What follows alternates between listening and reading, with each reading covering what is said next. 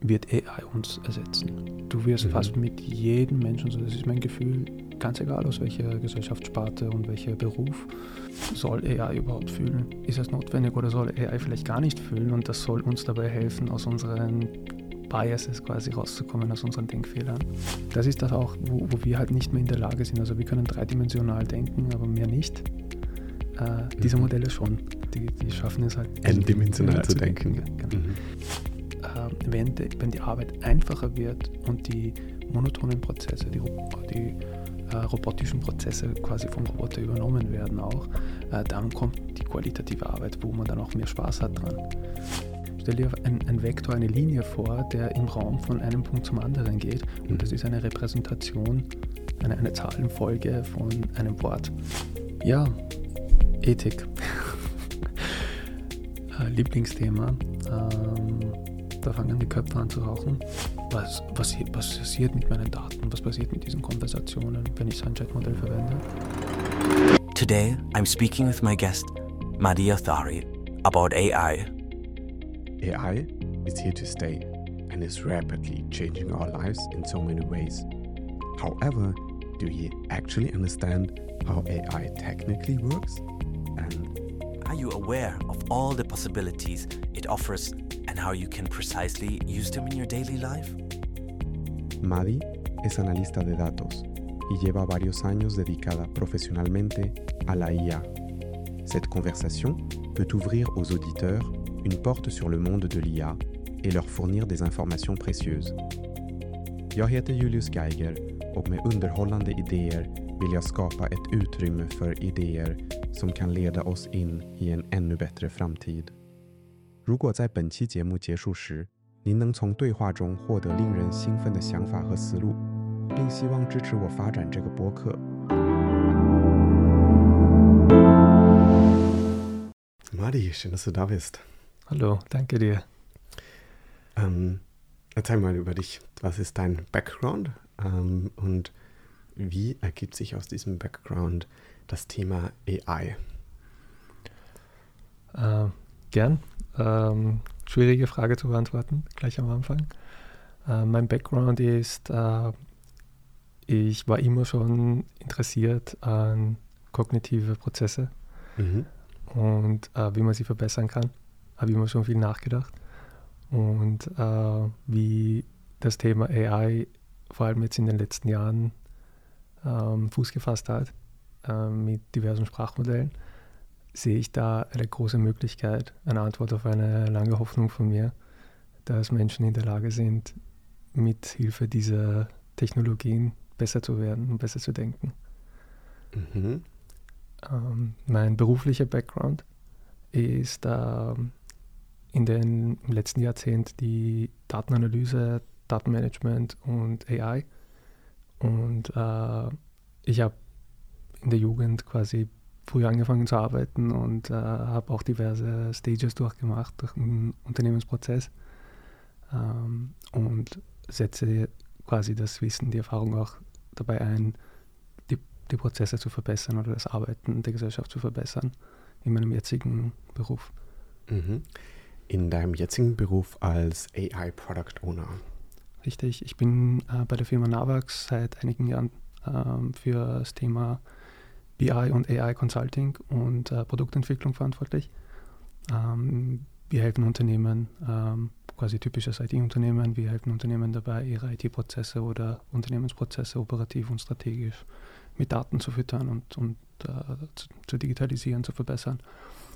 Und äh, meine Rolle dabei ist äh, angefangen bei Lösungsfindung, äh, Problemlösung quasi und äh, innovatives äh, Consulting. Das heißt, welche Technologien gibt es, was ist neu dazugekommen, wie kann man sie gut einsetzen. Und äh, ich sage auch gleich dazu, was nicht mein, meine Expertise ist, ähm, um auch ein bisschen Kontext zu schaffen fürs Gespräch, ähm, damit die Zuhörer ähm, quasi das meiste rausholen können, ist, äh, ich bin kein äh, Data Scientist, ich bin kein ähm, Large Language Model Entwickler, Deswegen nenne ich mich auch nicht AI-Experte, sondern AI-Enthusiast. Ähm, mich faszinieren diese Technologien und der Einsatz davon. Und das ist auch in Wahrheit mein Job. da einfach zu wissen, was ist gerade sehr aktuell, was gibt es Neues, um dann diese neuen Dinge zu implementieren ähm, und anzuwenden. Ähm, jetzt jetzt gerade im IT-Bereich wird äh, dann für die meisten klar sein, okay, Product Owner, was heißt das genau? Was, was ownt man da? Ähm, für alle, die jetzt mit dem Begriff nicht direkt was anfangen können, kannst du das vielleicht noch kurz ähm, erläutern?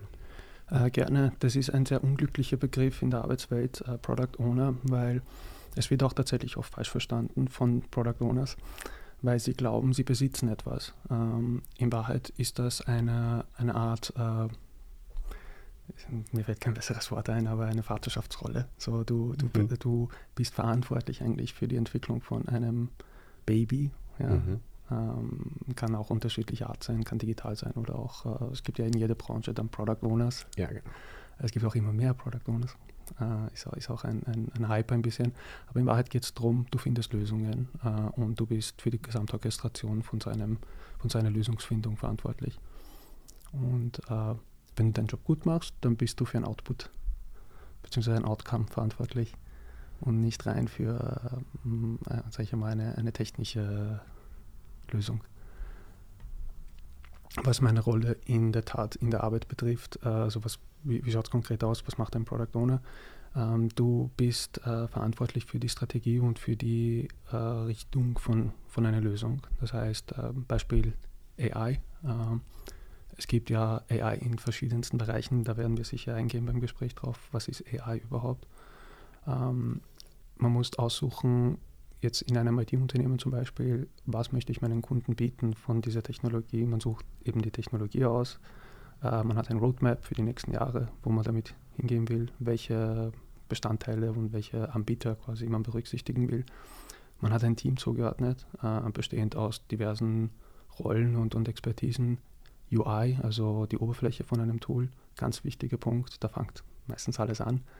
Äh, oder ist, ist auch aktuell eine, äh, eine Revolution, dass man sagt, so fang an beim Kunden, so angefangen aus beim Steve Jobs, so fang beim Kunden an und nicht beim Entwickler. Dass da jetzt ein Umdenken passiert. Genau. Und dann hast du aber auch Rollen wie Entwickler, du hast aber auch Sales-Leute dabei, die, die Marketingtechnik und, und auch von, vom Sales-Prozess her das Ganze mit begleiten und deine Rolle ist eigentlich mehr ähm, organisatorisch als wirklich technisch. Uh, wobei du technisch wirklich gut sein musst trotzdem, weil sonst nimmt dich keiner ernst. In der Interaktion mit genau. den Developern genau. zum Beispiel, ja genau. Mhm. Dann, weil du es gerade eben schon angesprochen hast, das, das Thema von AI, ähm, dass wir da jetzt genauer reintauchen, ähm, dass es eben in, jetzt in meiner Wahrnehmung, du hast bestimmt nochmal eine andere, ist es gerade so im, im letzten Jahr, 2023, sehr populär, präs präsenter geworden. Äh, ich glaube, ein großer Punkt war einfach da ChatGPT. Ähm, und das, das aber eigentlich, das fand ich ganz spannend in der Auseinandersetzung damit, ähm, die KI jetzt gar nicht zu neu ist, ähm, also ich habe da verschiedene Meilensteine gefunden, die ich ganz spannend fand, wo da aufgelistet ist, dass ähm, 1936 so mal der erste Step die Turing-Maschine war.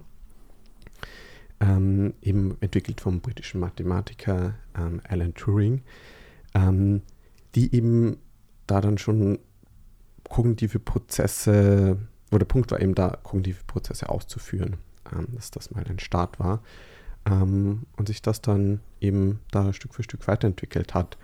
Ähm, ein Punkt war zum Beispiel dann ähm, 1966 die Geburt des ersten Chatbots, ähm, Eliza, ähm, von Josef Weizenbaum, ähm, vom MIT entwickelt wurde. Ähm, und das ich mega spannend fand. Okay, ja, das ist äh, der erste Punkt, jetzt fast, fast 90 Jahre her. Ähm, und wir eben jetzt 2024 haben und das Thema ganz präsent ist, beziehungsweise ich glaube, Stück für Stück in ganz viele Bereiche wirklich Einzug findet und was wirklich, was es heißt, wirklich Einzug zu, zu finden, wir werden jetzt gleich auch noch sprechen. Ähm, da das zum Verständnis, gerade weil AI, KI jetzt ja so ein Buzzword ist, das überall wild umhergeworfen wird, ähm, der Punkt, was, was ist KI eigentlich ähm, und wie funktioniert das? Ähm, beziehungsweise so die Definition und die Erklärung davon. Und da habe ich jetzt zuerst nochmal einen weiteren Gast äh, zum Podcast eingeladen. Ja. Ähm, einen englischsprachigen Gast, ähm, dem ich gern diese Frage auch stellen möchte. Ähm, was denn genau eben AI ist. Äh, und zwar habe ich da die Ariana eingeladen und die wird uns jetzt kurz drüber was erzählen. Artificial intelligence, or AI, is like teaching computers to think and do stuff just like humans. You know, like learning from experience, figuring things out, and making decisions. It's all about making machines smart enough to do tasks that usually need human brains, like recognizing speech, understanding language, or even driving cars. So basically, AI is all about making computers act smart and do cool stuff without needing us to hold their hands through everything.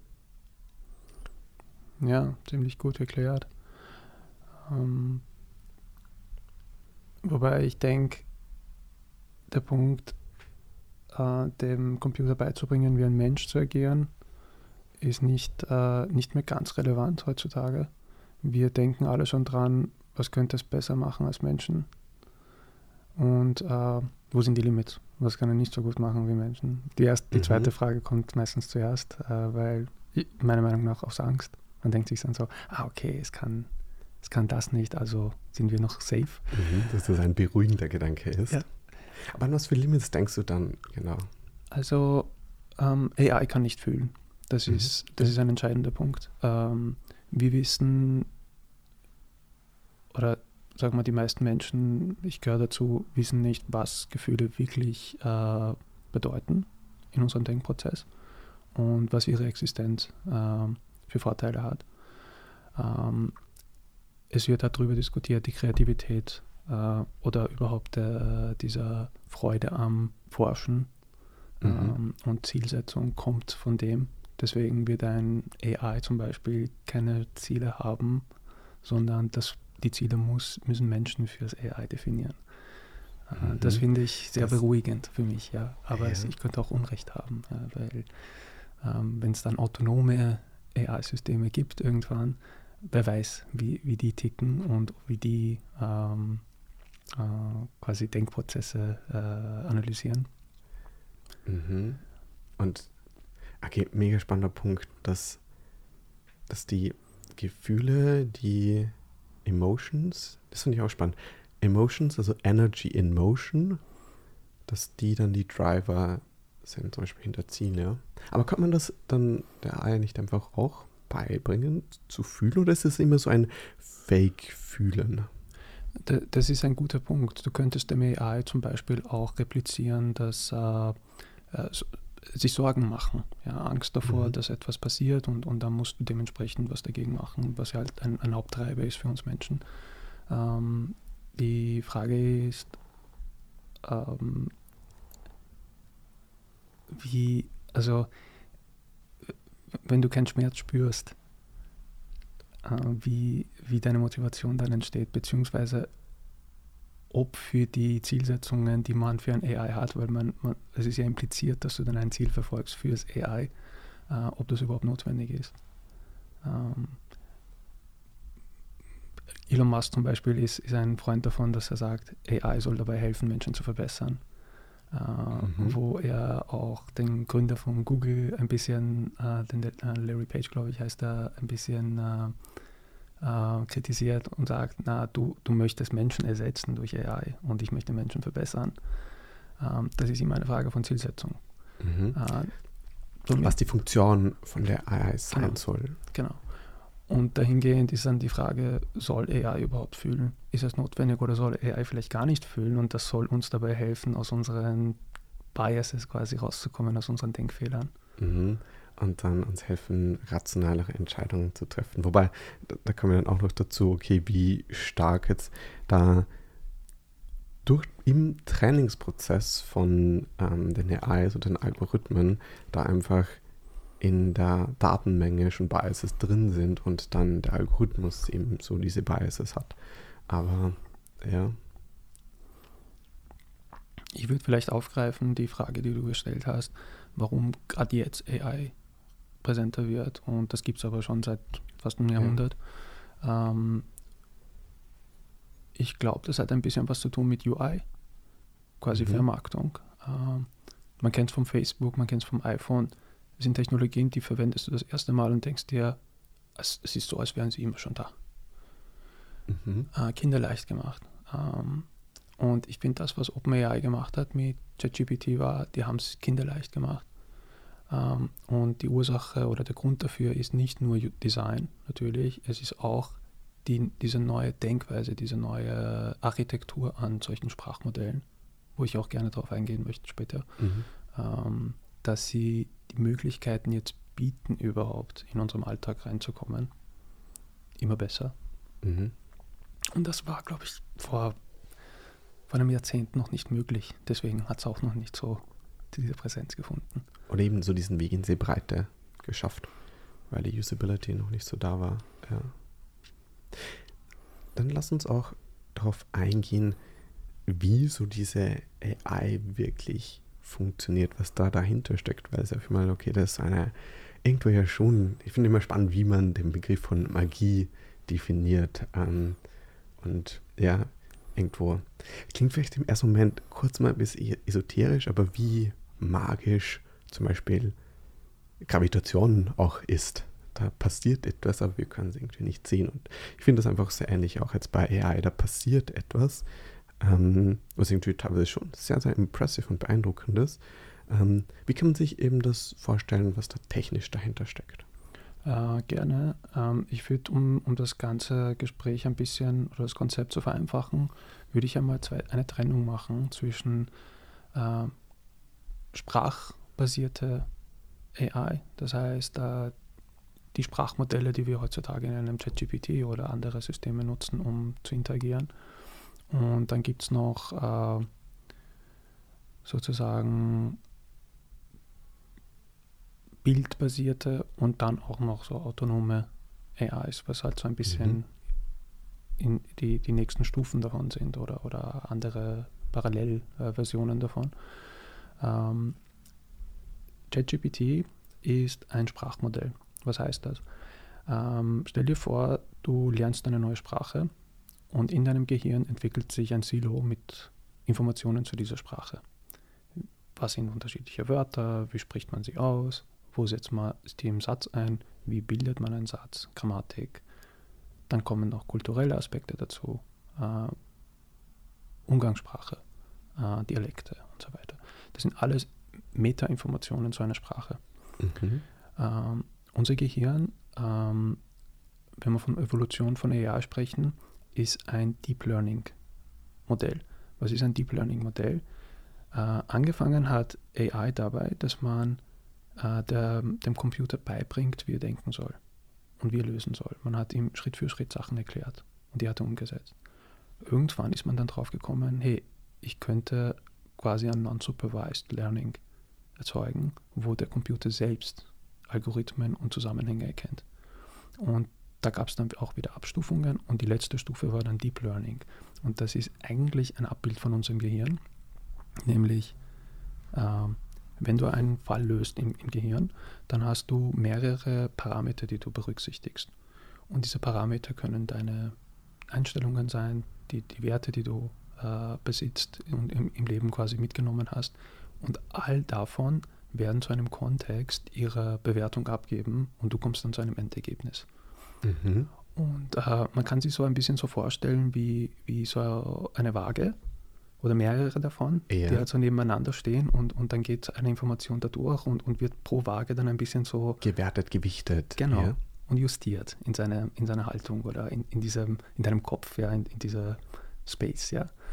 Und äh, lange Rede, kurzer Sinn, ein Sprachmodell macht nichts anderes. Ein Sprachmodell hat verstanden, welche Information welcher Parameter hat. Und diese Parameter hat er sich durch Deep Learning erschaffen. Der einzige Vorteil im Vergleich zum, zum menschlichen Gehirn ist, es sind viel mehr Parameter, die also, verarbeitet werden können. Die verarbeitet werden können oder als wir glauben, verarbeiten zu können, zumindest ja, in, in, im, im, menschlichen Gehirn. Äh, beispielsweise ich kann halt von meiner, von meiner subjektiven Wahrnehmung reden. Wenn ich zu einem Thema spreche, habe ich das Gefühl, ich kann drei, vier Aspekte berücksichtigen. Wenn ich, äh, wenn ich äh, gut drüber nachgedacht habe, kann ich vielleicht irgendwann zehn Aspekte berücksichtigen. Äh, aber ich brauche immer wieder diesen Überblick, dass ich äh, ein, eine ganzheitliche Sicht habe zu einem Thema. Und mhm. wirklich schaffen tue ich selten. Ähm, Oder dass das ein, ein bestimmtes Qualitätsmerkmal ist, dann da ein möglichst ganzheitliches Bild zu haben, sprich dann eben viele Parameter, Parameter dann mit zu berücksichtigen. Mhm. Genau. Sorry. Und solche Sprachmodelle haben eben diesen Vorteil gegenüber uns Menschen. Stell dir vor, Taschenrechner, was hat der Taschenrechner als Vorteil? Der kann nicht gut kochen, sondern der kann einfach Zahlen sehr gut und sehr schnell miteinander verbinden. Das heißt, ein Denkprozess hat er quasi sehr gut bewältigt. Ähm, die Sprachmodelle haben es bewältigt, Kontext, also zumindest diese neuen Sprachmodelle, worauf ich auch gleich eingehe, ähm, haben es geschafft, sehr viele Parameter zu dem Kontext von dem Wort was, oder von dem Satz, was gerade diskutiert wird, äh, zu berücksichtigen und äh, sind auch dementsprechend äh, stark in der Kontexterkennung, also in der, in, in, äh, dass, dass, Missverständnisse vermieden werden im Gespräch, was halt sehr angenehm ist, wenn man, wenn man mit ähm, ChatGPT zum Beispiel redet. Äh, und auch darin, ähm, unterschiedliche Informationsquellen in die Diskussion zu beeinflussen oder, oder zu berücksichtigen. Ähm, ja, ähm, vielleicht ganz kurz drüber, wie funktioniert ChatGPT, wie funktionieren diese Sprachmodelle. Ähm, das heißt, ähm, OpenAI ist hergegangen äh, auf Basis von einer Theorie von einem äh, indischen Team. Äh, da gab es ein, ein, Paper namens äh, Attention is All You Need, 2017 glaube ich. Und da ging es darum, ähm, Sprachmodellen die Möglichkeit zu geben, äh, Kontext zu verstehen. Was heißt das? Bis dahin, bis 2017, äh, waren Sprachmodelle auf der Basis äh, Recurring Neural Networks ist das Fachwort, ähm, das Jargon, aber ähm, in Wahrheit ging es darum, du hast einen Satz, du fangst an beim ersten Wort und Wort für Wort haben diese Modelle dann den, die letzten Worte quasi verglichen damit. Und irgendwann war ihre Speicherkapazität voll, weil sie, sie haben einen, einen monotonen, Denk, monotonen Denkgang gehabt. Das heißt, die haben angefangen, einen, einen Satz anzuhören und zu lesen und beim zehnten Wort haben sie das erste Wort vergessen. Mhm. Und dementsprechend war dann der Output. Also weil, weil die Arbeitsspeicher dann genau. ausgelastet war? Ja. Genau. Das heißt, die waren zu teuer von der, von der, äh, von, von, von der Rechenleistung her die mhm. gebraucht wird, um, um den Kontext überhaupt zu berechnen. Und haben dann irgendwann den Geist aufgegeben. Das heißt, du hast dann eine Konversation gestartet und ziemlich bald hast du dann gemerkt, so, der Bot ist ein Bot. Ich werde gerade, also Turing-Test fehlgeschlagen, so auf die Art. Mhm. Und äh, die neuen Modelle oder die neue Architektur, die hat es erlaubt, effizienter äh, Informationen zu verarbeiten und Kontext zu erkennen, indem man parallel ähm, quasi Gewichtung vom Kontext ermöglicht hat, äh, das in Form von Vektoren. Das heißt, man hat gesagt, du hier hast einen Satz, du musst nicht von Anfang bis Ende gehen. Bei jedem Wort werden alle anderen Wörter parallel in Kontext gestellt zueinander. Und, äh, und dann entsteht quasi ein Vektor. Und, und dieser Vektor ist dann die Bedeutung von diesem Wort. Mhm. Ähm, einfach gesagt, der Computer ist in der Lage oder der, der Rechner ist in der Lage, ähm, Wörter äh, so zum Kontext äh, zu vergleichen und dazuzustellen, sodass es am Ende äh, auch zum Thema passt. Mhm.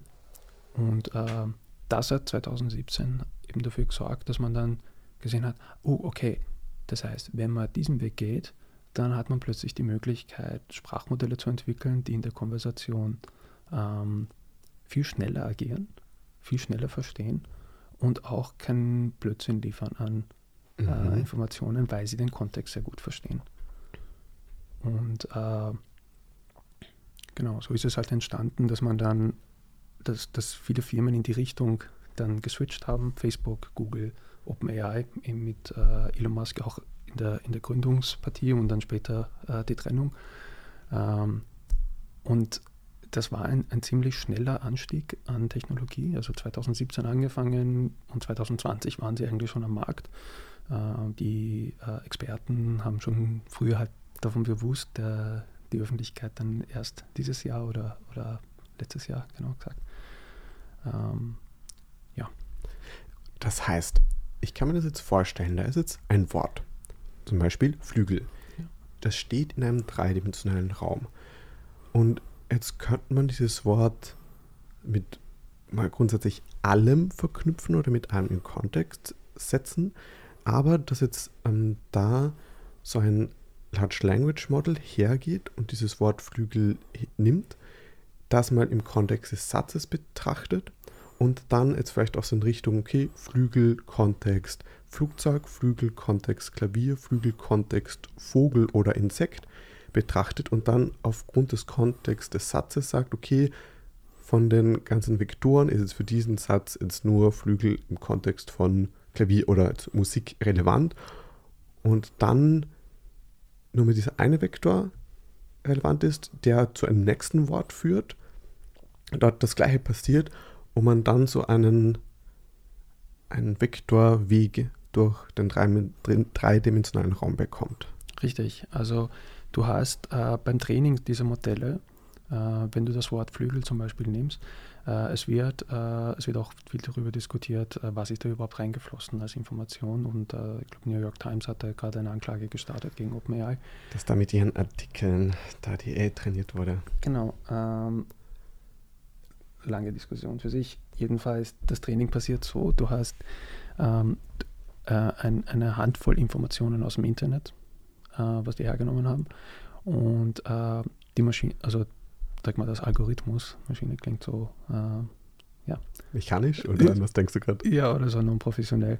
Aber äh, sagen wir, das Algorithmus, was, was geschaffen wurde für, für diese Language-Modelle, hat äh, für jedes Wort ähm, angefangen, zusammen, ähm, also Zusammenspiele von diesem Wort in verschiedenen Kontexten zu sehen äh, und eigene Parameterwelten zu definieren. Das heißt, beim Flügel hat er äh, wird im ersten Schritt einmal das Wort in Einzelteile äh, getrennt, was sogenannte Embeddings sind.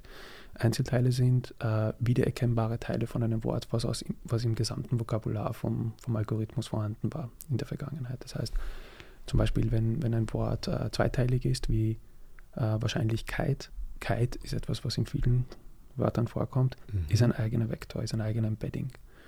Und äh, wahrscheinlich wiederum auch ein eigener Vektor. Also der, der, der Algorithmus erkennt ähm, Ähnlichkeiten. Mhm. Und diese Ähnlichkeiten darf er selbst aussuchen. Das ist eben das Deep Learning von dem. Also der, ja. der darf aussuchen, welche Parameter er zu, zu welchem Wort definieren darf. Und da darf er n Parameter, also unendlich viele Parameter zu einem Wort definieren. Okay, das heißt, dass es zum Beispiel so ein Verniedlichungsparameter gibt mit mhm. Line, wenn irgendwie das Wort der Maus drin ist und dann aus der Maus Mauslein wird, dass das so einer von den genau. sein kann. Ja. Genau. Und all diese, all diese Einzelteile, also wenn man es runterbricht auf, den, auf die einzelnen Embeddings, sind halt meistens so ein Wort oder so vier Buchstaben. Ähm, die haben hinter sich eine Gewichtung oder mehrere Gewichtungen aus, in verschiedenen Parameterdimensionen. Und das ist das auch, wo, wo, wir halt nicht mehr in der Lage sind. Also wir können dreidimensional denken, aber mehr nicht. Äh, diese mhm. Modelle schon. Die, die schaffen es halt n-dimensional zu denken. denken. Genau. Mhm. Und im Endeffekt äh, sind das dann Vektoren. Das heißt, jedes Wort kannst du dir in, in, in dreidimensionalen Raum, damit es einfacher ist zum Vorstellen. Aber in dir, maschinellen im n-dimensionalen Raum. Genau. Mhm. Aber für uns zum Verständnis ist das halt vereinfacht dargestellt. Stell dir ein, ein Vektor, eine Linie vor, der im Raum von einem Punkt zum anderen geht. Und mhm. das ist eine Repräsentation, eine, eine Zahlenfolge von einem Wort. Und äh, zum Beispiel äh, Flügel, äh, wie, wie wird es dann im Satz eingebaut? Äh, ist es dann so, du hast dann die erste Linie dann ähm, hast du wahrscheinlich zwe ein zweites Wort dann noch mitgegeben, dass es überhaupt einen Kontext gibt. Ähm, so ist also eine zweite Linie irgendwo anders im Raum mhm. und äh, möchte die dritte Linie selbst erzeugen. Das ist eben dieser Generative AI-Gedanke. Und so wie er das macht, ist, er, er nimmt diese zwei Linien und denkt sich, wo habe ich in der Vergangenheit in meiner Historie an Daten diese zwei Linien gesehen und äh, was sind dann für andere Linien als nächstes gekommen? Quasi, mhm. was waren die nächsten Vektoren dazu? Und ich nehme dazu den passenden, die passende Linie, ja, die, ich de, de, die, die am nächsten steht zu diesen zwei Wörtern. Ja. So, das ist ein einfaches Beispiel. Äh, aber in der Tat kann, das dann, kann man das dann halt multiplizieren und exponentiell erweitern auf unendlich viele Vektoren, die dann in einem Satz dann zusammenkommen und ein großes Vektor bilden, äh, was, was dann wiederum mehrere Sätze und, und wie man das halt kennt, so ganze Konversationen dann zum Kontext dann ermöglicht im, mhm. ChatGPT. Äh, aber in Wahrheit ist es immer, es geht immer um äh, in Zahl umwandeln von, von Sprache. Mhm. Heißt das dann aber auch, dass die Qualität meines Outputs nicht dann per se steigt, umso mehr, mehr, Pro, mehr, mehr Parameter ich in meinem Prompt packe. Zumindest würde ich das jetzt gerade aus meinem, meinem Erleben bei Midjourney so, so zu dem kommen, dass, dass wenn ich wenn der Prompt zu lang wird, dann das Quali die Qualität gar nicht mehr so gut ist, wie wenn ich vielleicht einen kürzeren, aber präziseren Prompt schaffe. Wäre das dann ja. ein richtiger Schluss? Ja, genau. Es, es gibt auch tatsächlich äh, Methoden, um, um das äh, Beibringen oder das Prompt Engineering äh, des Modells äh, zu optimieren. Eines davon ist tatsächlich das, was du am Anfang sagst und das, was du deutlich beschreibst, äh, wird beim Modell höher eingestuft. Mhm. Und wenn du zweideutige Vorgaben machst, dann kann, kann sein, dass der eines überhaupt ignoriert oder ganz schlecht versteht. Mhm. Da dann ich zwei Vektoren schaffe, die in unterschiedliche Richtungen gehen, die mich dann wieder in die eine noch in die andere leiten. Mhm. Genau. Äh, was zum Beispiel sehr gut funktioniert, ist, wenn du sagst, also wenn man sich, das ist ein bisschen lustig, wenn man sich vorstellt, du redest mit einem Kind und erklärst ihm, wie er, wie er jetzt die Aufgabe lösen soll. Zum Beispiel Punkt 1, du gehst dorthin und machst das und das und das. Punkt 2, wenn du das geschafft hast, dann nimmst du das und machst das. Ähm, was viel Geduld auch erfordert, lustigerweise, also ironischerweise, viel Geduld bei der Erziehung von dem äh, erfordert, äh, aber die Ergebnisse sind dann äh, viel besser und, und erstaunlich gut, weil du dann siehst, ah, okay, das heißt, wenn ich dem genau erkläre, was er machen soll, dann geht er diese Schritte auch tatsächlich durch. Faszinierend. Und es gibt auch diesen Witz, dass man sagt, so, du kannst der Maschine auch sagen, du kriegst dann eine Belohnung. Ja, ich, ich tue das bei uns in der Firma zum Beispiel zum Spaß sagen. Wenn ich für das Marketing-Team ein, ein AI-Bot baue, dann sage ich, am Ende kriegst du einen Keks vom AI, vom Marketing-Team, wenn du das richtig machst. Und äh, da haben halt alle gelacht. Tatsächlich werden die Ergebnisse dann auch besser. Also das ist Wenn ich der AI einen Keks verspreche. Warum? Ähm, der Grund. Das, was ich gerade denke, ist dann wieder so, ähm, an das, was wir zu Beginn gesprochen haben, äh, über die emotionale Komponente, dass ja da so ein Anreizsystem ja damals erst auf einer emotionalen Ebene funktioniert. Seeking Reward und Positive Emotions. Und das, warum funktioniert das dann, wenn die AI da das nicht so erleben kann? Ähm, das ist meine Meinung. Ja. ja. Ich, ich, technisch müsste ich das noch recherchieren, warum das so passiert. Aber meine Meinung ist, äh, damit äh, gibst du mehr Kontext. Und Kontext ist im Endeffekt immer das, was diese Sprachmodelle brauchen. Mhm. Ähm, es ist ganz wichtig, das, das war auch etwas, was ich am Anfang ähm, quasi falsch eingeschätzt habe. Äh, diese große Angst, wenn du vom AI hörst, also ChatGPT war raus und dann haben gedacht, so, oh Gott, was passiert als nächstes? Ähm, das ist nicht das, was man am Anfang glaubt, nämlich dieses äh, autonome Intelligenz, ja, die alles selber jetzt machen kann und eigenständige Entscheidungen trifft und äh, wer weiß, ob da morgen dann irgendwelche Drohnen dann rumfliegen, vom AI gesteuert. Nein, das ist nur ein Werkzeug. Es ist, es ist wirklich ähm, wie ein Lexikon oder ein, ein, ähm, ein, eine Sammlung an theoretischen Informationen zu einer Sprache. Und zum, zum aktuellen Zeitpunkt. Zum aktuellen Zeitpunkt. Ja. Es, wird, äh, es wird geredet, dass in den nächsten fünf Jahren auch autonome oder halt das typische AGI dann, dann zur Welt kommt. Äh, zurzeit ist es aber ein Werkzeug. Ja. Es ist, äh, du, du, du fragst bei einem Sprachmodell oder eine, einem Lexikon, einer Sprache eine Information ab, der verarbeitet das und gibt dir die Antwort zurück. Und äh, ja, äh, warum dann die Belohnung ähm, bessere Antworten verursacht, ist meiner Meinung nach ähm, die Historie der Datenfütterung. Das heißt, in seinen Daten hat er bei Texten, wo halt Belohnung angeboten wurde, gesehen, dass äh, diese Antwort erwünscht ist, also diese Form des Antwortens eher erwünscht ist. Mhm. Und de dementsprechend sind dann die Resultate dann auch. Okay, verstehe. Dass das dann darüber funktioniert. Mhm. Jetzt haben wir das eh schon so ein bisschen angeschnitten. Ähm, so Anwendungsbereiche ähm, oder als das, das Tool, wo das Tool eingesetzt werden kann. Ähm, und da habe ich nochmal einen Gast äh, da eingeladen, und zwar den Charles, ähm, der, wo ich dem Charles da die, die Frage gestellt habe, ähm, was jetzt so ähm, besondere Erfolgserlebnisse sind, ähm, wo AI da eingesetzt wurde. Und der Charles hat mir da eine Sprachnachricht ähm, zugeschickt.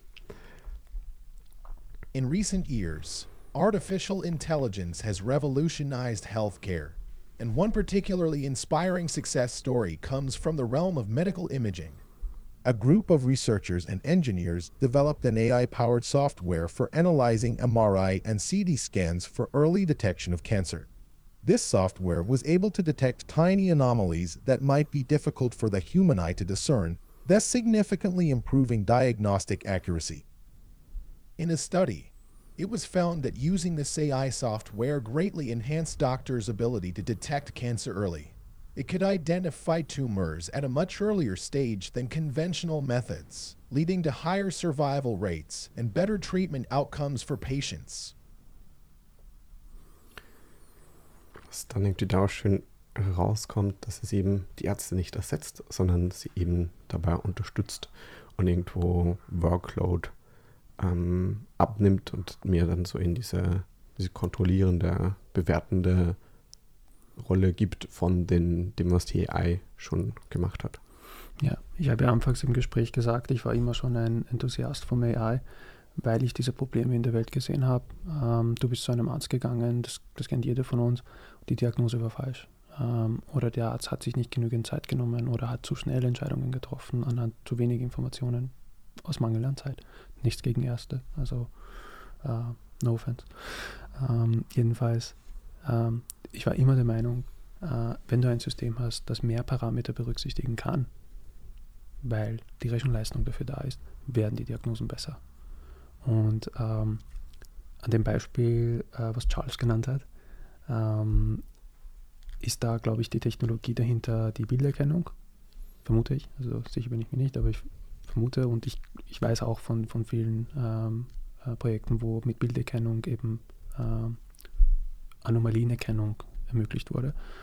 Äh, und das wäre auch ein Punkt, was ich technisch äh, ansprechen wollte, wie diese Modelle funktionieren. Also wir haben über Sprachmodelle geredet, mhm. dass halt alles in Zahlenformate und Vektoren umgewandelt wird, um das dem Rechner oder dem Algorithmus verständlich zu machen.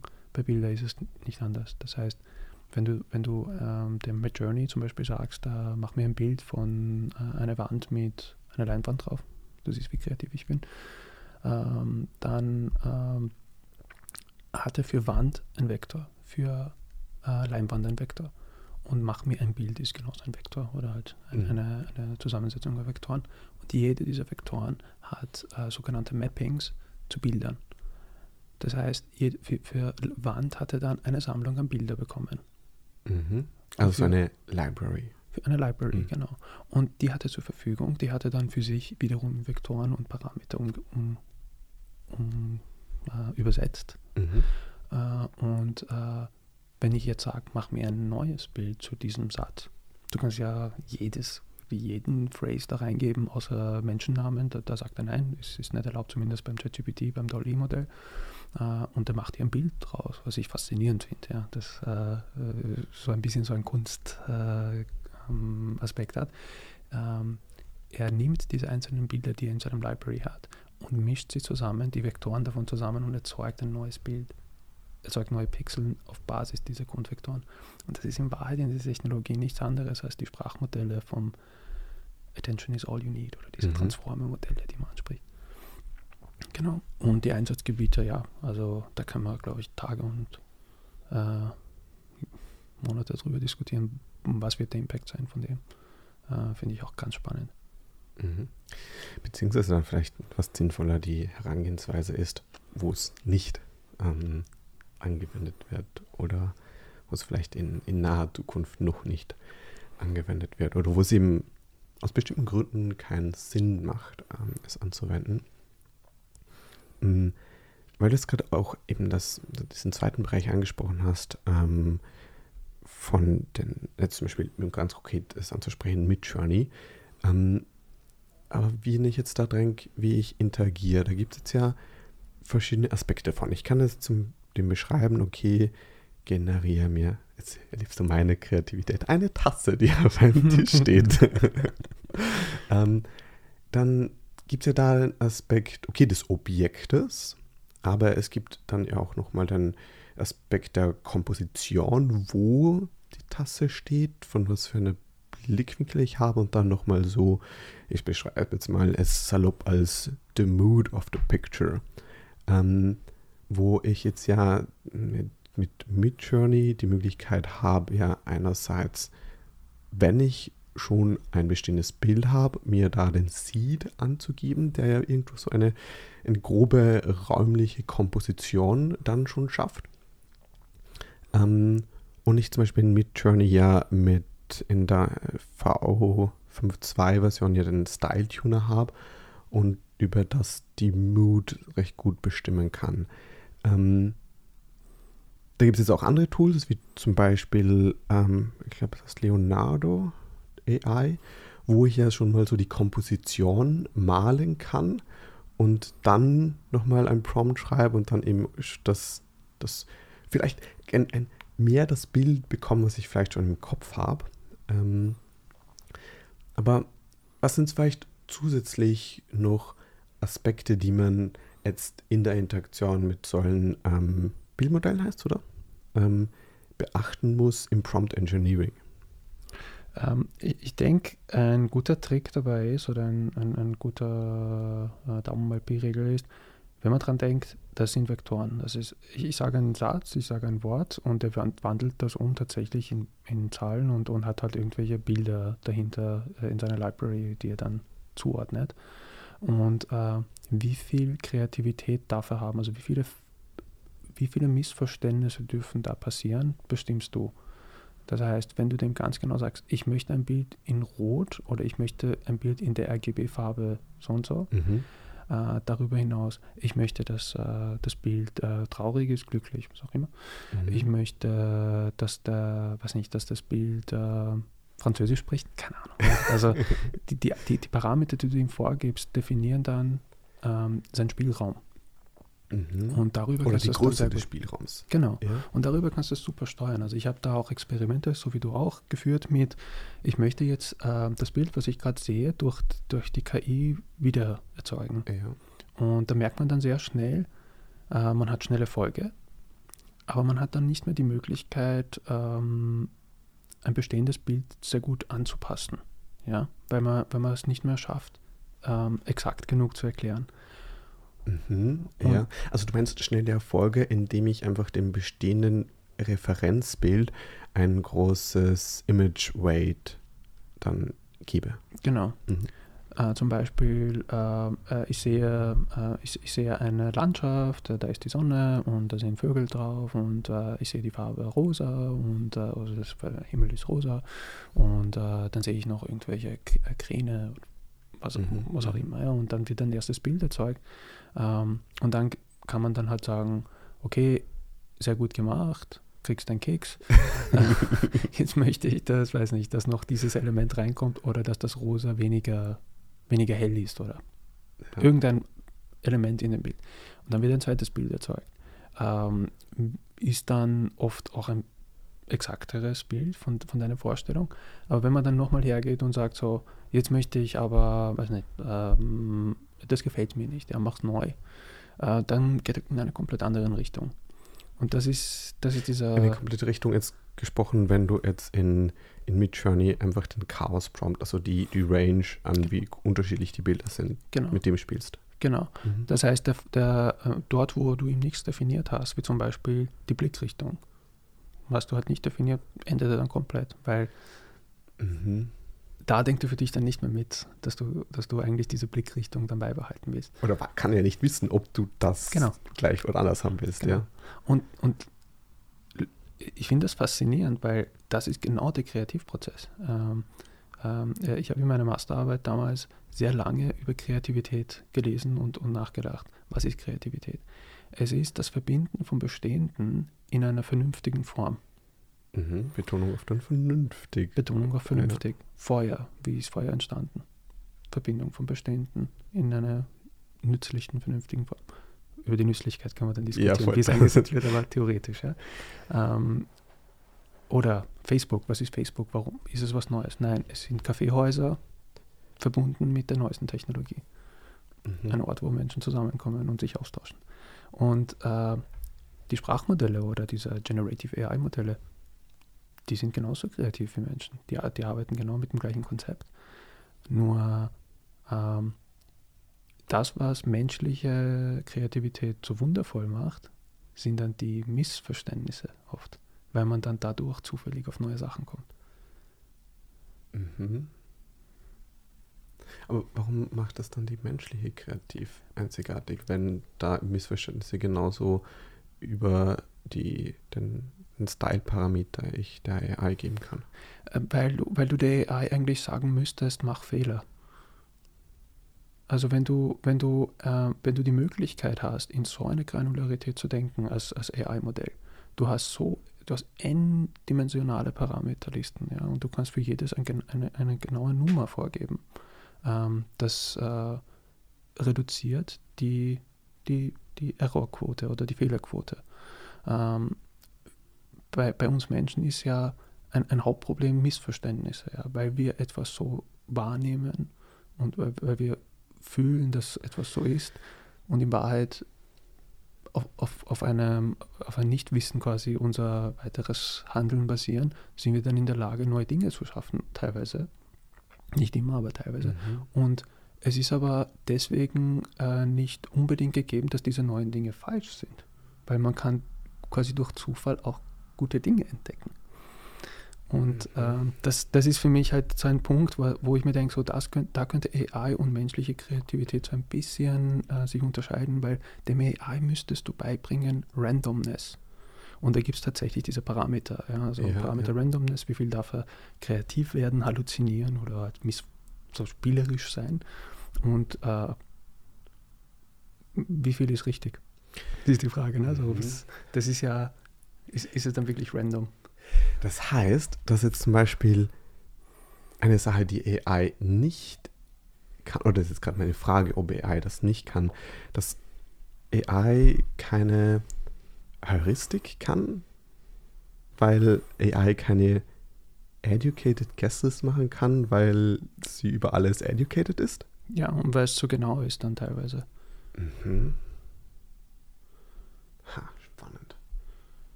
Und ähm, gleichzeitig könnte ich vollkommen falsch liegen und, und man, man schafft es dann auch, äh, quasi autonome AI-Modelle zu machen, die sehr, sehr, wohl kreativ sein können. Ähm, weil eben Kreativität an sich ist ja eben nur Verbinden von Bestehenden und, und, und das vernünftige Zusammenbauen von dem, äh, was sie bereits können, was sie zurzeit nicht können. Das ist, das ist wiederum ein, etwas, wo, wo ich halt eine Konstante, was für mich sehr angenehm ist, diese Modelle können nicht bewerten. Das ist ein, ein, ein großes Limit von ihnen. Wir sagen, ob es gut ist oder schlecht, was sie gemacht haben. Ein Midjourney kann tausende Bilder machen, hat aber kein Gefühl dafür. Ob sie jetzt ein schön ist oder nicht. Mhm. Aber weil wir im, im Vorgespräch schon darüber gesprochen haben, das Buch The Sense of Beauty, dass es ja dann schon auch Gesetzmäßigkeiten gibt, was wir als Menschen als schön empfinden. Das heißt, das könnte dann so wieder so ein Loop sein, oder? Genau, ja. Das müsste man, müsste man dem dann quasi als Regelwerk noch beibringen. Etwas, was wir intrinsisch schon haben. Mhm. Oder ein Gewissen. Menschen haben automatisch ein Gewissen, äh, aber das müsstest du halt dem Oder Computer gesagt, beibringen. manche Menschen. ja, ist, ja, genau. Mhm. Spannend. Ah ja, das ist, was ich da für mich als Workflow sehr spannend, um dann auf einen Punkt einzugehen, das mir vorhin gefallen ist, sehr spannend finde, zum eben dann verschiedene AIs zu kombinieren. Also dass ich zum Beispiel in Midjourney ähm, Bilder generiere, wo ich merke, okay, die sind jetzt für mich mal schon 90% dort, wo ich es gerne haben möchte und dann in Photoshop dann das noch ähm, dort mit dem Generative oder Adobe Firefly ähm, dann halt ganz einzelne Bereiche auswählen und sage, okay, bitte gib jetzt dort ähm, diesen Topf weg ähm, und gib mir, entferne es oder gib halt was ganz was Neues rein und das dann schon irgendwie unglaublich stimmig sich zum, in das Gesamtbild dann einfügen kann.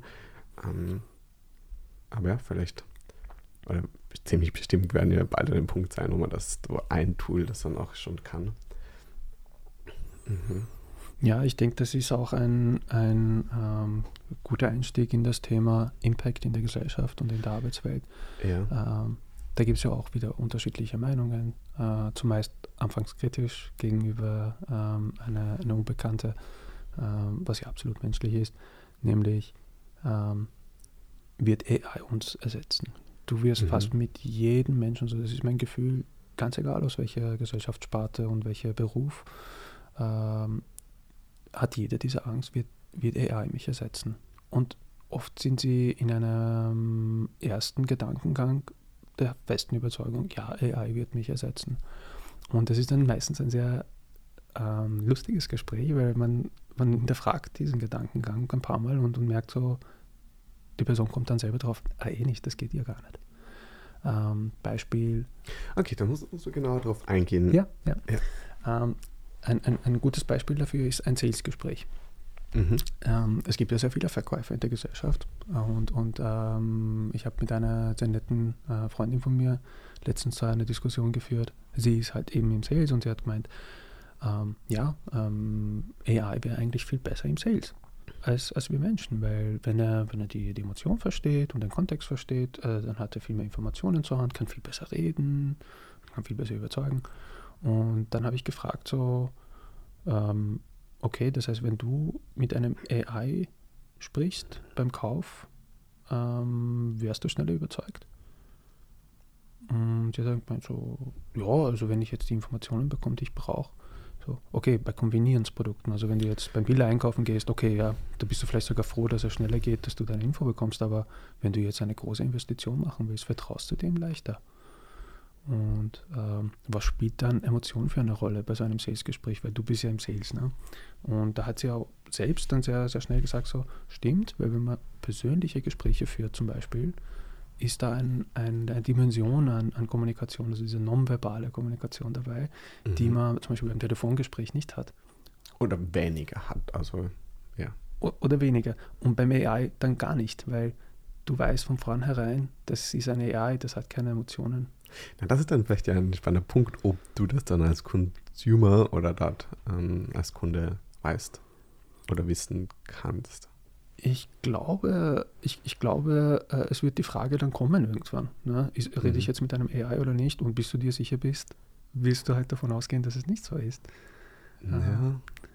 Ähm, zumindest ähm, denke ich, wenn ich in der Situation wäre, ähm, ich, ich möchte ein Auto kaufen und ich brauche halt Informationen, aber letztendlich brauche ich auch Vertrauen bei einem Kauf. Ja, weil das habe ich jetzt gerade vorhin schon gedacht, dass das Vertrauen da ja in der menschlichen Interaktion, gerade bei, bei Kauf, beim Kauf von Auto oder einem Haus, Genau. und ganz was Großes ist. und bei der Informationssammlung zum Auto würde ich tatsächlich googeln und, und, und selber recherchieren, weil ich dem am meisten traue als, als dem Verkäufer.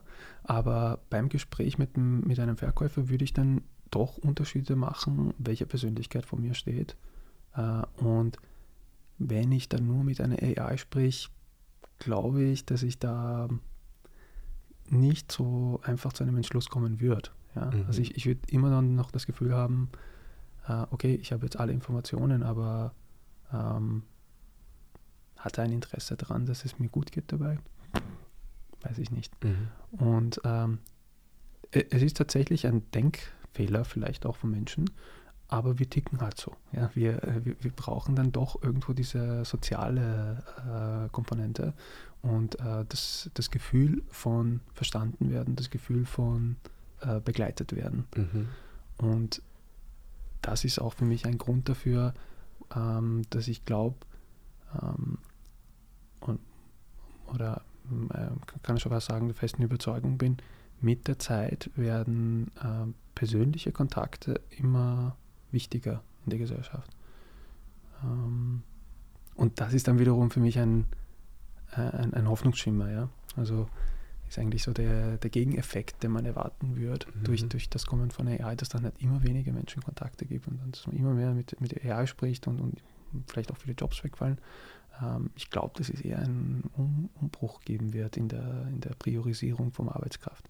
Mhm, mhm. Oder was ich jetzt gerade noch so hm, gedacht habe, dass, dass man es irgendwie mehr dann oder in bestimmten Bereichen dann nicht nur über den USP, sondern den PSP, Personal ähm, Selling Position, ähm, spricht. Und dass dann, ja, der Mensch da dann an Wichtigkeit gewinnt, beziehungsweise ich glaube, um jetzt dann wieder darauf zu kommen, okay, wie AI das, die Arbeitswelt verändern wird, dass eben administrative Tätigkeiten dann an die AI delegiert werden können oder von der übernommen werden können.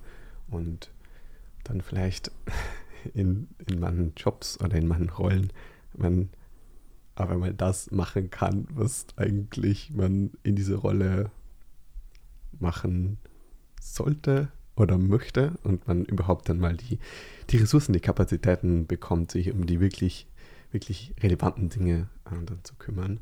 Ähm, wenn da ja mal einen Co-Pilot hat ähm, oder vielleicht ja auch einfach so ein, ein Klon von sich, der dann E-Mails beantwortet, aber im genau eigenen Style und mit dem eigenen irgendwo groben Wissen, das man hat und das Ressourcen schafft, ja. Tatsächlich, also das, ich bin da vielleicht etwas euphorisch äh, aufgrund meiner Vergangenheit.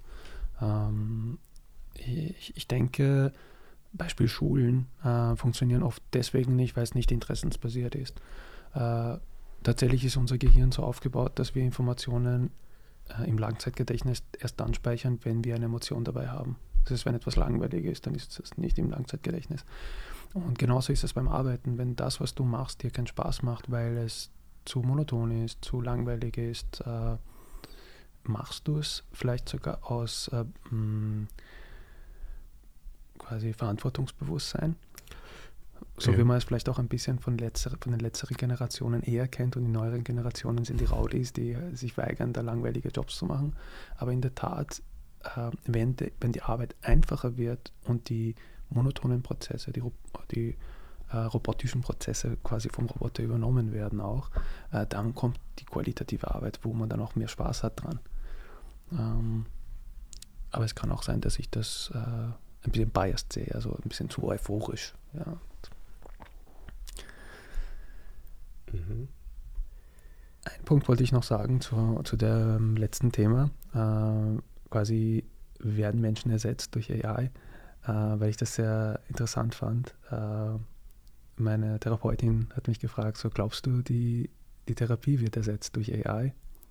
Und ich habe äh, wirklich lang nachgedacht drüber und meine Antwort war, ähm, es mag sein, dass ich mit einem Chatmodell irgendwann schaffe, ähm, exaktere Antworten für meine Situation zu bekommen. Also diese Diagnose wäre vielleicht besser, aber wurscht, was mir ein Chatbot sagt, ich werde es ihm nicht hundertprozentig glauben, wie wenn es ein Mensch sagt.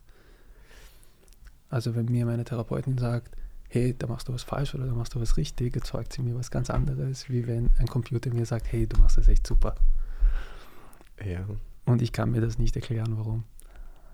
Ja, dann, kann man da in das Feld der Psychotherapieforschung einsteigen, wo es auch ganz spannende ne, Erkenntnisse gibt, wie das dann die, die jeweilige hm, psychotherapeutische Schule scheinbar da viel weniger wichtig ist, als wie einfach der Faktor der Beziehung, die man da zum Therapeuten hat und dass da eben dieser menschliche Kontakt, dass da einfach ganz vieles passiert, entsteht.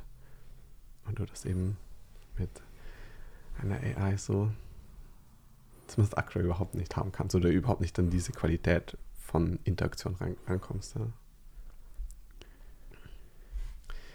Ähm, dann lass uns noch ein weiteres Thema anschneiden.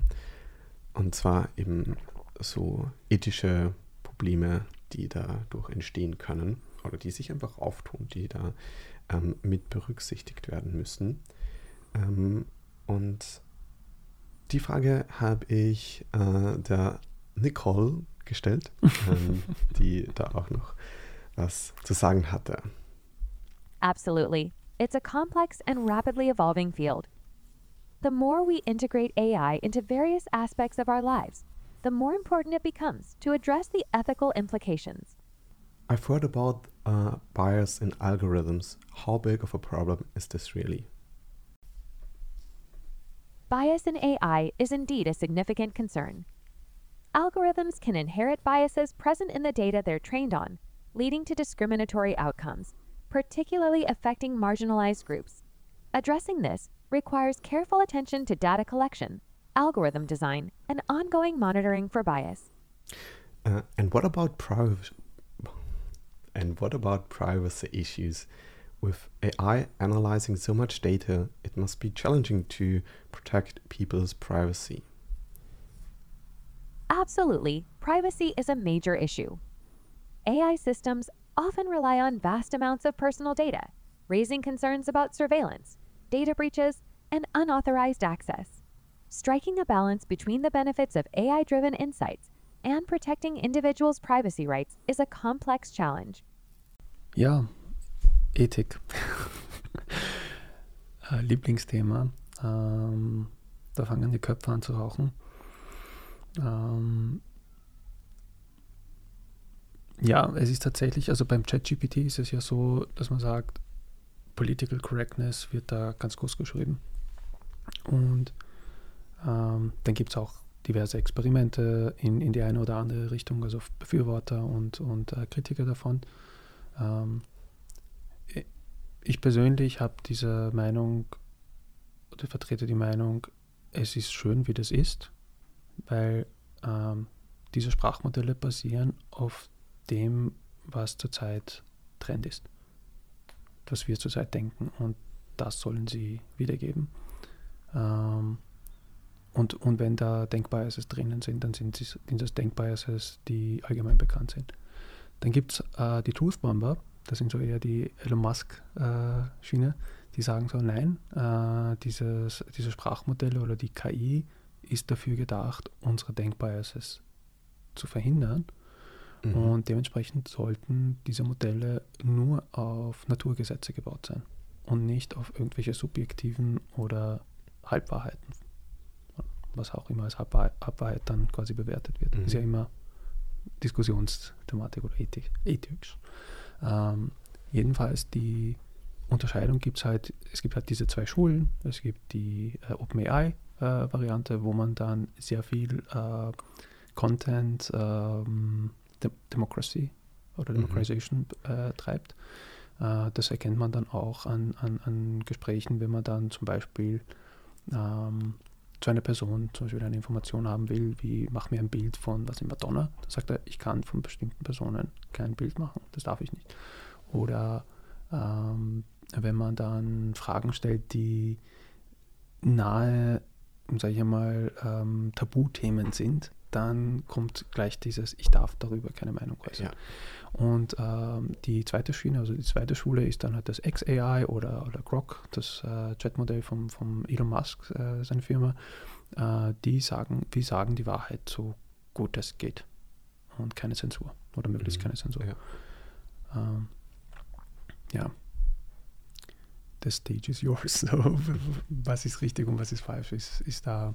Also ich halte mich da eigentlich gerne so am Rand, weil beides hat seine, seine Berechtigungen. Und ich persönlich bin kein Fan davon, äh, Truthbombing, ähm, weil es für die Entwicklung nicht immer gut ist. Also manchmal ist es gut, einem, also wenn man jetzt zum Beispiel vorstellt, ich bin ein Kind, ich bin in der Schule ähm, und habe eine Meinung zu einem Thema, was falsch ist, ist ja, ist ja äh, Momentaufnahme. Und der Lehrer kommt zu mir und sagt so, du liegst vollkommen falsch. Und das ist dann so demotivierend, ja, dass man dann denkt so, mhm. oh, ich bin ganz blöd, ich, ich denke gar nicht mehr drüber nach. Versus der Lehrer kommt her und sagt so, ja, interessant, dass du das so siehst, interessanter Denkprozess, ähm, hast du das und das noch berücksichtigt. Mhm, mh. Und ja, ähm, Denkschulen denke ich irgendwo auch. Äh, und dann gibt es halt noch den Bereich äh, Ethik in der Gesellschaft, also Einsatz von KI. Äh, können wir dann auch gerne drüber reden. Das wird in Europa und Amerika und, und in der restlichen Welt anders gehandhabt. Ähm, ja, auf jeden Fall ein, ein sehr wichtiges Thema. Und dann aber ja spannend, gerade dieses Censorship, wo dann jeweils die, die Grenzen gezogen werden. Ähm, man denkt einfach ganz, ganz wichtige Themen, dass du jetzt zum Beispiel in, in Midjourney keine Kinderpornografie oder vielleicht Pornografie generell ähm, erzeugen kannst. Und dann aber eben so die, die Grenzen spannend sind. Also ähm, einmal wollte ich ähm, ein, ein, äh, ein Torso, so ein römischer Torso in einer Steinfigur-Torso da generieren und dann meinte Midjourney, nein, das kann ich leider nicht machen. Ja. Ähm, ja, auch teilweise so Sachen, wo du denkst, so, warum nicht? Ja, verstehe ich nicht. Aber mhm. vielleicht frage ich besser nicht, weil ich möchte jetzt nicht irgendwie aufgenommen werden oder so. Aber in, in, in, der Tat, ja, es sind, äh, ich denke, es sind halt irgendwo äh, aus Vorsicht Parameter gesetzt worden. Mhm. Wo es ähm, Sinn macht, lieber auf der vorsichtigen Seite zu genau. sein. Ja. Und mit der Zeit werden sie dann halt präzisiert und verbessert. Und dann gibt es wiederum auch leider diese Bereiche, wo, äh, wo es keine äh, ähm, quasi Verhinderung gibt. Äh, man kennt ja diese, äh, die, die, Geschichte macht jetzt den um, äh, Umlauf. Äh, Leute, die halt Eltern anrufen und, und die Stimme von, der, von dem Kind dann irgendwie imitieren und, und dann um Ablöse quasi angeln. ja, leider ja, das passiert auch und, und wie verhindert man das? Und ähm, ja, was hält man von sowas? Äh, ich, ich, ich persönlich habe das für mich so ein bisschen so zu 90 Prozent quasi so ab, äh, abgeschlossen. Das ist ein Werkzeug und, und es sind immer noch die Menschen, die Entscheidungen treffen. Also diese typische, okay, was kannst du alles mit dem Buttermesser machen? Ja. ja. Aber eine Regulierung ist auf jeden Fall auch sinnvoll, weil du möchtest ja keine Gefahr für die Gesellschaft äh, erzeugen dadurch. Mhm. Und da hat eben die EU sehr stark schon eingegriffen. Also es gibt das EU Act ähm, oder EU AI Act, wo dann ähm, quasi Risikostufen ein, eingeteilt werden ähm, und dadurch dann auch Maßnahmen definiert sind, was du bei welchem AI-Einsatz äh, berücksichtigen musst, damit du zertifiziert bist für den Einsatz. Mhm. Äh, Bereich Bildung ist zum Beispiel High Risiko, was mich persönlich dann auch ein bisschen schockiert hat. Okay. Ähm, das heißt, äh, Einsatz von KI in Bildung ist äh, höchst riskant. Ähm, Im Chemieunterricht, wenn du das da nicht verwenden kannst, weil du die AI vielleicht auch fragen kannst, wie man Bomben baut oder. Ich, also das ist halt, glaube ich, ein, eine heuristische Definition, so, so in, in äh, äh, um, um, eine Analogie zu machen. Ich glaube, da geht es darum, dass man äh, eben Gesellschaftswerte durch KI nicht falsch vermittelt und dass da halt ganz genau drauf geschaut werden soll, was die KI unterrichtet. Ich glaube eher weniger inhaltlich äh, auf, auf, gewisse Domänen bezogen, wie zum Beispiel wie erklärte Chemie und wie erklärte Mathe, sondern mhm. wirklich, was die KI auslösen kann an äh, Terror in der Gesellschaft auf die Art, durch, durch falsche Meinungen oder durch nicht erwünschte Meinungen. Jedenfalls finde ich das okay. notwendig, aber gleichzeitig auch ein bisschen traurig, weil ich sehe da eine große Möglichkeit. Ja, ich denke, gerade in der Bildung ähm, ist die KI äh, ein, ein, sehr gutes Werkzeug äh, und kann sehr viel Schönes auch schaffen. Ja. Ähm, aber ja, Thema EU Act, ähm, Thema Regulierung von, von KI, da ist, da ist die EU ganz weit vorne. Und zum Beispiel hat man auch gesehen, dass das Google BART-Modell sehr lange gebraucht hat, um zugelassen zu werden. Da geht es auch sehr viel um Datenschutz. Mhm. Ähm, und zum Beispiel in Amerika wird das halt ein bisschen lockerer gehandhabt. Und ja. Mit allen Vor- und Nachteilen. Mit allen Vor- und Nachteilen. Und ähm, das ist vielleicht ein bisschen so etwas, was ich meinen Kunden immer sage. Äh, und ich glaube, das ist auch für die Gesellschaft nicht uninteressant. Ähm, was, was, was passiert mit meinen Daten? Was passiert mit diesen Konversationen, wenn ich so ein Chatmodell verwende? Ähm, ChatGPT zum Beispiel ist installiert auf einem Rechenzentrum in Amerika. Das heißt, wenn du mit ChatGPT chattest, dann gehen deine Konversationen an das Modell und zurück.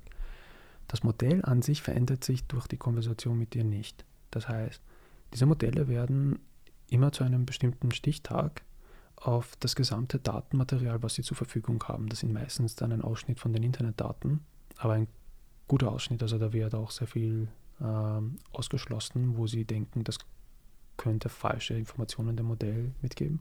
Mhm. Jedenfalls werden sie zu diesen Stichtagen trainiert auf einem Datenstand. Und dann ist es eine Version wie das iPhone 11. Ja, ich weiß gar nicht, was das letzte iPhone jetzt ist, aber kommt eine neue Version raus und das, das wird dann gelockt. Und jedes Mal, wenn du sprichst, also wenn du mit diesem Modell sprichst, dann ist es eigentlich nur eine Konversation, die das Modell dann wieder vergisst. Das heißt, das Modell lernt nicht aus jeder Konversation mit jedem Menschen neu, weil das ist gar nicht erwünscht. Ja, das wollen sie gar mhm. nicht. Ähm, was aber trotzdem der Fall ist, wenn du jetzt mit, mit einem Server in Amerika äh, den Chat führst, wird die Konversation auf einer separaten Datenbank sehr wohl gespeichert, weil du hast ja deine Chat-Historie, so wie du das kennst.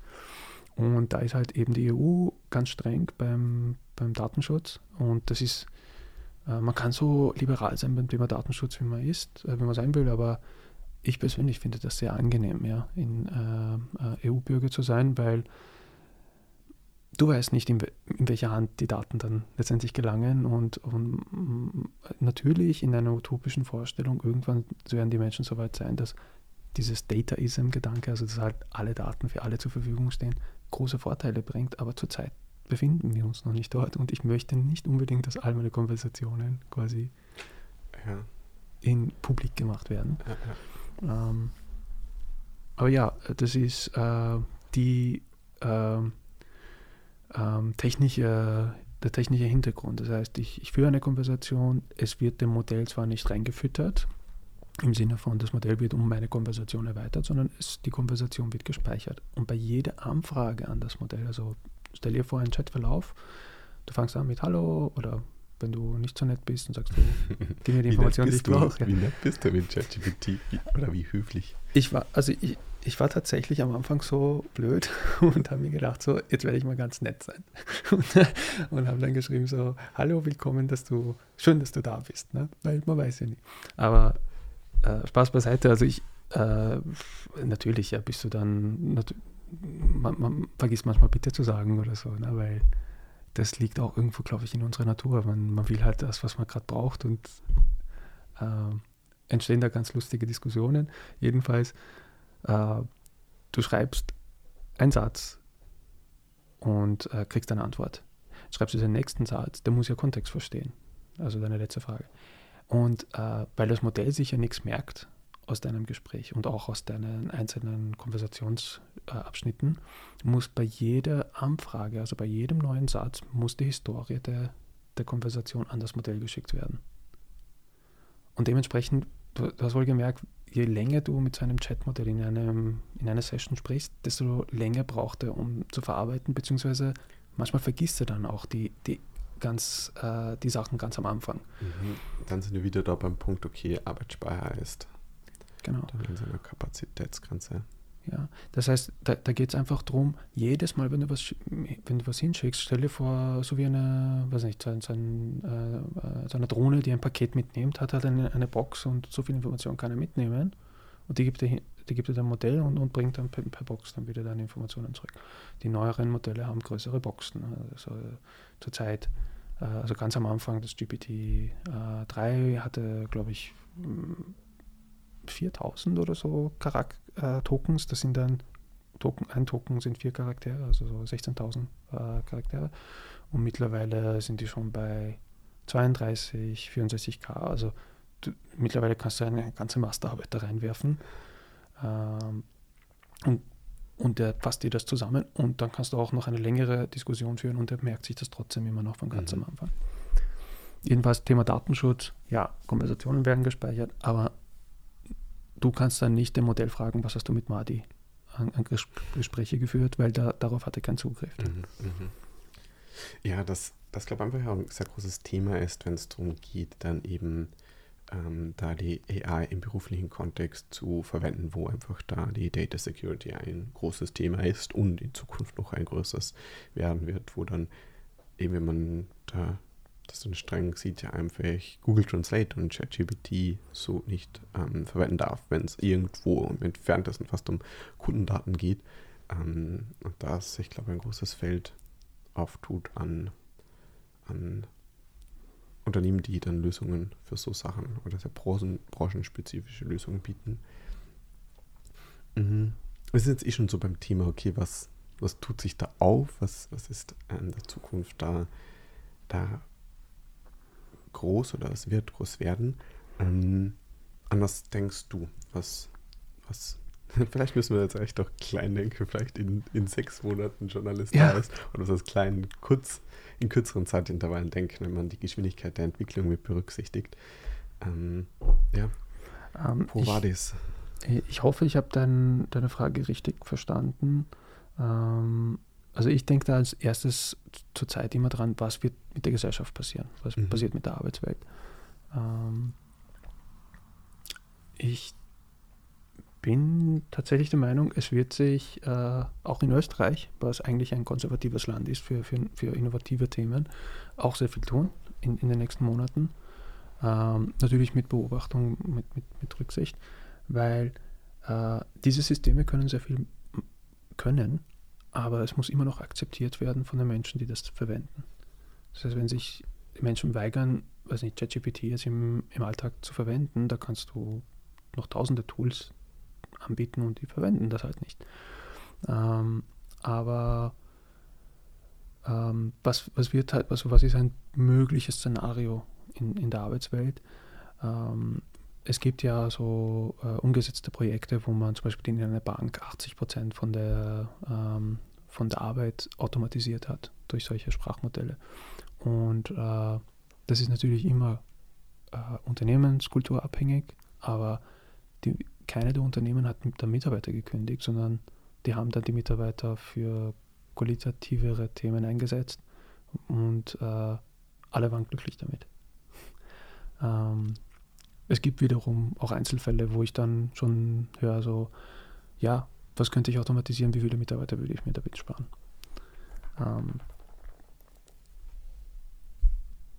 auf einem Helikopterblick gesehen, ähm, ich glaube, das ist das, das ist ein, ein großes Thema, was demnächst passieren wird, nämlich die Technologie, die Möglichkeiten, die es bietet und die Umwandlung der Arbeit verursacht oder verlangt ein Umdenken in der Gesellschaft, ähm, wo wir, da rede ich jetzt aus quasi Österreichs Sicht, nicht unbedingt äh, unsere Stärke haben, neue Technologien zu erlernen oder neue Wege anzuschlagen. Und mhm. das ist für mich also ein bisschen ein, ein, ein, Teil Sorge und Teil spannend. So, ich beobachte das so von, ja. von der Ferne und denke mir so, was wird passieren in der Gesellschaft?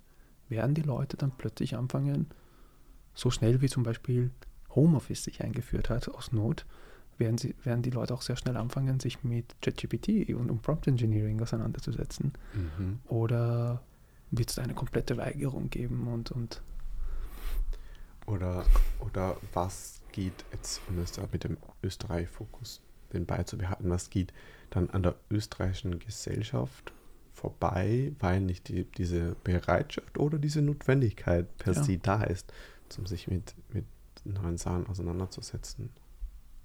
Vielleicht gerade auch nochmal mit einer Angst im Hintergrund. Ja. Was könnte das für meinen Job bedeuten, ja? Aus Angestellten-Sicht, ja. Ja, ganz, ganz spannendes Thema.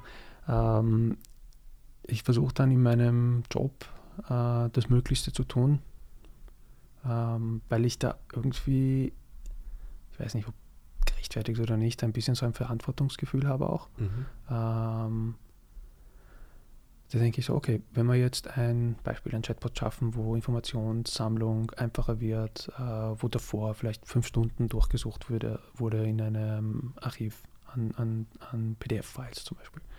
Äh, und jetzt kann man das einfach per Anfrage bekommen. ähm, was passiert dann mit den Mitarbeitern, die das gemacht haben.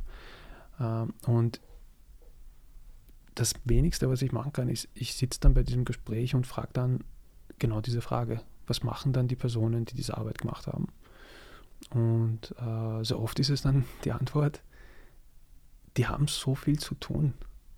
Ja, das ist äh, also die, die, die, die Stellen, wo, wo eben ähm, Informationssammlung passiert, was halt diese Systeme dann bewirken. Die haben so viel Wichtigeres zu tun und kommen nicht dazu, weil sie gerade im administrativen äh, Schlamm quasi festgefangen sind. Und das ist tatsächlich auch meine Beobachtung gewesen, die, die letzten Jahre äh, in, in, der Berufswelt. Du siehst immer wieder äh, Projekte, die nicht zustande kommen, weil die Leute keine Zeit haben dafür, weil sie gerade irgendwas Banales machen müssen. Und ja, also da versuche ich halt zumindest diese Diskussion dann zu führen beim, beim Kundengespräch. Und oft sehe ich dann auch, dass zum Glück ähm, auch sehr viel Gedanken gemacht wurde bereits. Also das, das überrascht mich dann auch und, und, beruhigt mich dann auch ein bisschen. Mhm. Dass man da eine Vorstellung hat, wie man damit umgehen will. Ja. Mhm. Sehr spannend, sehr spannend. Dann, so zum Abschluss, kannst du noch ein paar Ressourcen empfehlen, wo oder um Leute weiterzuleiten, die die dazu für den Team noch mehr wissen wollen oder auch eben, wie du erreichbar bist? Ähm, gerne. Also ich bin auf LinkedIn erreichbar und äh, auch gerne bereit, äh, jeden, äh, mit jedem äh, zu sprechen, weil aus jedem Gespräch lernt man was Neues. Ähm, Thema Ressourcen oder ich würde das halt gerne einfach halten mit, was könnte jeder für sich dann an einfache Schritte setzen, ähm, um diesem Hype quasi äh, nicht, äh, nicht komplett quasi äh, zu entkommen, äh, ist ähm, Prompt Engineering ist, ist, ist ein großes Thema. Wie rede ich mit diesen Modellen, dass sie mich verstehen? Und dafür Wie rede ich, damit ich das bekomme, was ich haben will? Ja? Genau, ja, dass ich, dass ich dann hm, eben das, das Outcome dadurch erzeugen kann, ähm, ist eine Kunst für sich. Und äh, ist auch, finde ich auch sehr lustig, wenn man, wenn man so sich in, äh, wenn man in diese Welt eintaucht. Ähm, ich glaube, das wird ein, ein sehr wichtiger Punkt sein in der Zukunft. Äh, Menschen in jedem Bereich, äh, die äh, irgendeine Form von Kommunikation haben mit einem System oder mit Menschen, äh, wenn sie in der Lage sind, äh, in den Arbeitsschritten äh, das Prompt Engineering zu integrieren, dann kommen sie auf Ideen, wie sie ihre Arbeit vereinfachen können und werden dann auch immer eine, eine Offenheit haben für neue, neue Technologien oder neue Einsatzgebiete. Und dafür gibt es unendlich viele Quellen. Ich kann dir dann vielleicht noch ein paar Links da mitgeben, die man dann dazu posten kann. Ähm, ja, ähm, da kann man dann quasi als äh, Nicht-Programmierer, äh, nicht technischer Mensch äh, sehr schnelle Folge dann merken, äh, wie, wie leicht man dann gewisse Arbeitsprozesse dann dadurch äh, bewerkstelligen kann. Ja, ja. Beispiel, ich habe sehr viele Ideen oder ich habe viele Freunde, die viele Ideen haben für Unternehmensgründungen. Und äh, es ist erstaunlich, wie einfach es ist, einen Businessplan mit so einem Chatbot zu schreiben und wie, wie gut das ist. Weil ich hätte zum Beispiel auch ein Chatbot sagen kann, okay, stell mir dann auch noch ganz spezifische Fragen, die du brauchst, um das zu entwickeln und dann das nochmal ein sehr interaktiver Prozess wird, ja. Genau. Ja, äh, meine Empfehlung und sehr gerne. Und vielen, vielen Dank für die Einladung. Ja, vielen Dank für das Einblicke und vielleicht bis zu einem weiteren Gespräch.